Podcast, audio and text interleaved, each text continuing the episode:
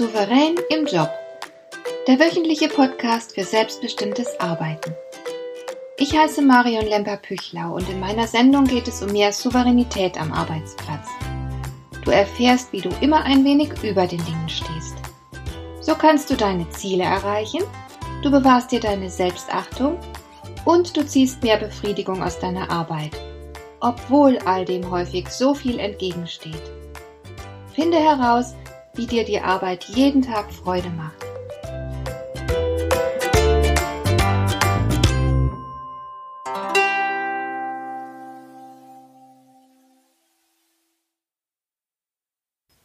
Deine Souveränität zeigt sich natürlich nicht zuletzt darin, wie leicht es dir fällt, Lösungen für bestehende Probleme zu finden. Wer bist du, wenn du dich einem Problem gegenüber siehst? Es gibt im Grunde drei Typen von ziemlich uncoolen Reaktionen. Einige Leute zum Beispiel erstarren regelrecht angesichts eines Problems. Sie haben keine Ahnung, was sie tun sollen. Sie ähneln so ein bisschen einem Kaninchen, das sich einer Schlange gegenüber sieht. Sie fühlen sich genauso hilflos und sind rasch überfordert, wenn sich Dinge nicht genau nach Plan entwickeln.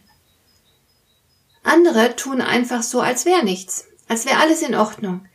Sie wollen nicht wahrhaben, dass es ein Problem gibt, das gelöst werden muss. Und drittens dann gibt es natürlich noch diejenigen, die das Problem zwar erkennen, aber nichts damit zu tun haben wollen. Sie schieben jemand anderem die Verantwortung für die Lösung zu. Sie drücken sich. Und das ist natürlich alles nicht sonderlich souverän. Das Ergebnis dieser drei Haltungen ist immer dasselbe, die Person bleibt passiv und nichts ändert sich. Ein Problem auszusitzen ist nur selten eine gute Idee. Und vielleicht möchtest du ja manchmal auch tatsächlich etwas tun, aber du weißt nicht recht was. Dann habe ich hier ein paar Anregungen für dich. Ich zeige dir hier, wie du leichter gute Ideen generierst, mit denen du Dinge dann auch besser in den Griff bekommen kannst. Wie also wirst du am besten kreativ? Ich glaube, die meisten würden jetzt zuallererst an Brainstorming denken. Man setzt sich hin und man sammelt ein paar Ideen. Dabei kommt es nicht auf die Qualität der Ideen an, sondern vor allem darauf, möglichst viele Einfälle zu notieren. Quantität ist das Ziel. Während dieses Prozesses darf nichts bewertet und nichts geprüft werden. Jede Idee ist gleichermaßen willkommen und wird einfach nur notiert. Denn wenn du so vorgehst, dann hast du besseren Zugriff auf deine rechte Gehirnhälfte. Die ist nämlich zuständig für Kreativität und gute Ideen. Allerdings arbeitet die rechte Gehirnhälfte nicht nach den Regeln der Logik. Daher wirst du immer eine Menge Müll produzieren. Das lässt sich nicht umgehen. Wenn du also ein Brainstorming durchführst, hast du jede Menge Ideen, die du nicht brauchen kannst. Das macht aber gar nichts. Irgendwas Brauchbares ist trotzdem meistens dabei. Du musst halt nur deine Ideen anschließend durchgehen und all das Unbrauchbare einfach streichen. Etwas bleibt fast immer übrig. Und das ist nicht selten ziemlich originell. Obendrein können manchmal zwei verrückte Ideen in Kombination eine geniale Lösung darstellen. Brainstorming kann zu ziemlich überraschenden und wirklich tollen Lösungen führen. Aber du musst wissen, wie es funktioniert und du solltest dich an die Regeln auch wirklich halten. Und noch etwas.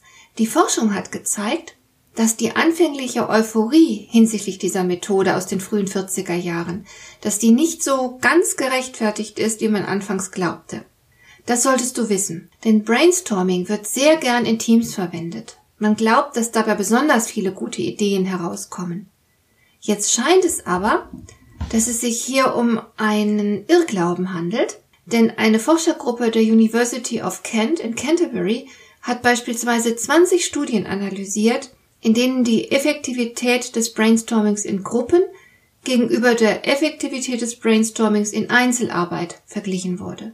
Und zur Verblüffung der Forscher hat sich herausgestellt, dass die Alleinarbeitenden eine weit größere Anzahl von Ideen mit höherer Qualität produzieren als die Gruppen. Brainstorming im Team scheint also nicht die beste Methode zu sein. Deshalb verlass dich lieber auf dich selbst als auf das Team. Die Forscher haben natürlich auch so ihre Vermutungen, warum die Ideengenerierung in der Gruppe nicht so gut klappt wie bei der Einzelarbeit. Und sie haben auch eine Erklärung gefunden. Es handelt sich um das sogenannte soziale Bummeln. Das bedeutet, Niemand fühlt sich so recht verantwortlich und man denkt, ach sollen die anderen doch mal. Vielleicht kennst du auch diesen etwas zynischen Witz, der besagt, die Buchstaben im Wort Team würden nichts anderes bedeuten als toll, ein anderer macht's. Und es ist ja auch so, dass bei einem Erfolg der Gruppe der Einzelne kein Lob erhält. Bei einem Misserfolg der Gruppe muss er aber auch nicht für das Ergebnis gerade stehen. Folglich fühlt sich keiner so recht in der Verantwortung. Das ist ein sehr verbreitetes Phänomen.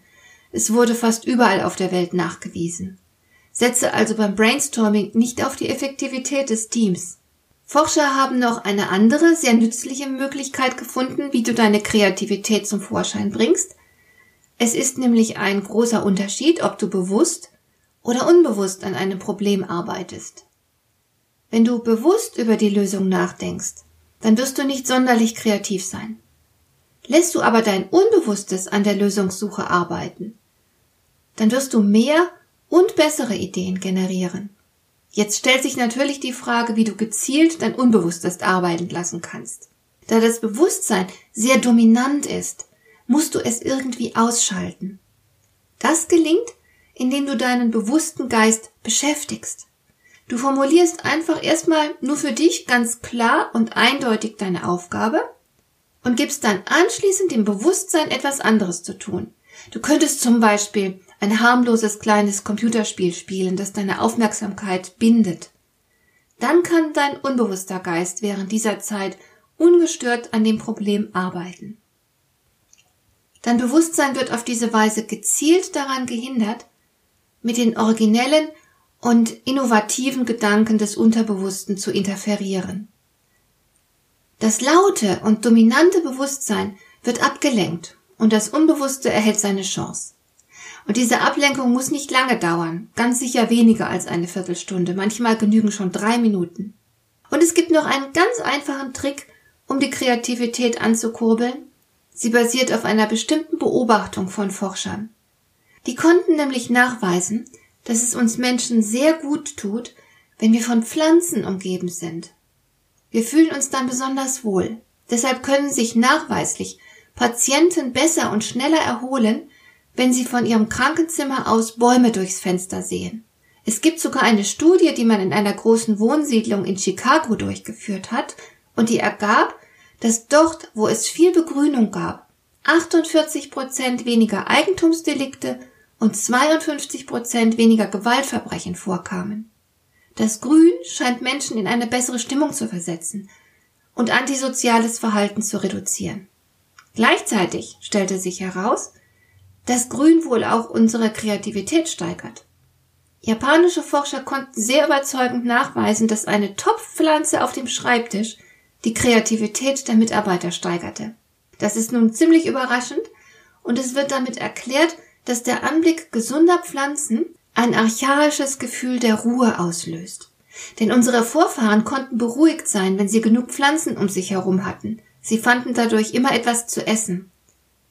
Du hast also mehr gute Ideen, wenn du deinen Arbeitsplatz begrünst. Wenn du hingegen während der Arbeit ständig auf Stahl und Beton blickst, kann dein kreatives Potenzial sich nicht so leicht entfalten. Übrigens habe ich bislang, ohne lange darüber nachzudenken und ohne die entsprechenden Studien zu kennen, jedes meiner Arbeitszimmer in grün gestaltet. Und sobald das Wetter es erlaubt, gehe ich mit meinem PC zum Arbeiten in den Garten. Ich habe oft erlebt, dass die Ideen dann leichter fließen. Und noch eine letzte Technik möchte ich dir an dieser Stelle mitgeben. Es handelt sich um das sogenannte Priming. Was ist damit gemeint? Es geht dabei um kleine Hinweisreize.